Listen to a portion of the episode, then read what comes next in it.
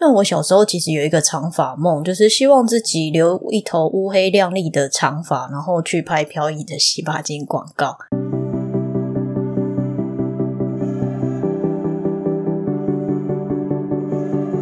欢迎收听战吹之声，我是你们的发型设计师凯莉。今天很高兴又跟你们见面了，不知道你们在家里都做什么呢？因为像我有很多朋友是工程师、老师、行政人员等等的。那因为现在是上班时间，所以他们白天都在家里上班。那有一些朋友是家庭主妇，他就在家里煮饭、带小孩。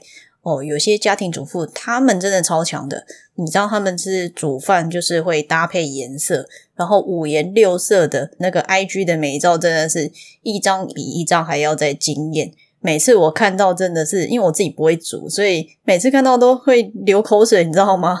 因为我在家里我就只会煮那个泡面啦，然后水煮蛋，然后水饺，好没了。因为我真的是很不会煮，所以我都负责去看人家煮。那也有一些朋友，他是因为家里有养猫，所以他就是会在 IG 上晒一下他在家里吸猫的那个过程。那因为我也没有养猫，所以我只能看着照片，然后用照片吸这样子。最近凯莉其实比较废啦，就是在家里划划手机，然后看看 YouTube，然后再来就是录今天的节目了。从古到今呢，每个女孩子其实都希望有一头乌黑亮丽的秀发。那我小时候其实有一个长发梦，就是希望自己留一头乌黑亮丽的长发，然后去拍飘逸的洗发精广告。就像现在的小女生会想要跟《冰雪奇缘》的那个 Elsa 一样。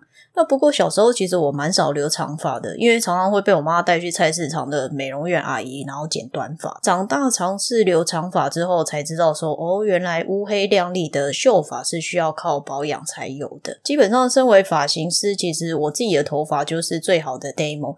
那有时候我们为了要尝试新的颜色或是新的技术，其实需要常常的去变换发型。在长长的烫染之下呢，发质受损其实会比你们一般的头发会更加的严重，所以护发对凯莉而言呢是少不了的一个程序。那因为其实现在的科技很进步，其实护发产品其实五花八门，所以不禁让我好奇，就是诶，古时候的女性到底是怎么保养头发的呢？那就透过今天的闲聊，让我们来了解一下，说古时候的女生大概都是用什么样的保养品去保养她的头发，然后拥有一头乌黑亮丽的秀发。身体发肤受之父母。古时候的人对头发其实是很重视的，他们为了要拥有一头乌黑亮丽的秀发，会用尽各种的办法。那有些方法，它其实还沿用到现在。今天就让我们来听听中国古代的一些护发方式。第一种方式是勤梳头。苏东坡曾说，就是梳头百余梳，散头卧，手请治明。在《诸病源候论》中也有提到说，就是千过梳发，头不白。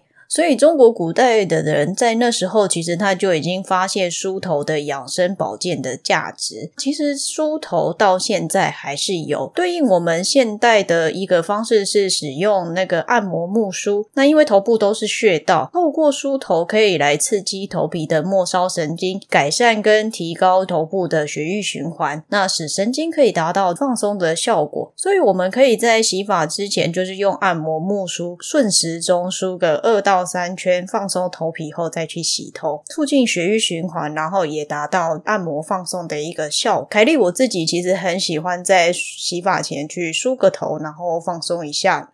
第二种方式是三日一洗头，因为古代人其实不主张常常洗头，所以有三日一洗头、五日一沐浴的这个习惯。我想这是因为身体会自然分泌油脂有关，因为常常洗头可能就是会造成头皮干燥，然后久了就会有头皮屑，头发方面也会比较干燥，所以古人才三天洗一次头。最后是古人的护发产品。那其实这个产品我觉得是还蛮有趣的。那在《红楼梦》里面，它其实有两句名著的酒令，是蒋玉菡的“女儿愁，无钱去打桂花油”，还有湘云的“这丫头不是那丫头，头上那讨桂花油”。那其实桂花油它是一个花露油的一种，它是洗发后。然后用它涂抹在头发上。基本上它的功能就跟我们现代的顺发露或者是发油的概念是一样的，可以滋养发丝，然后可以让头发有光泽滑顺的一个功能。那因为以前的人都是使用比较天然的东西，像桂花油抹上去，它就会有天然的花香。那因为古代的女孩子，她其实大部分都是要盘那个发髻的一个部分，使用这种发油油的话，它其实是能让头发就是可以更柔顺，然后更服帖，方便让他们可以去做出就是复杂又精致的一个发型这样子。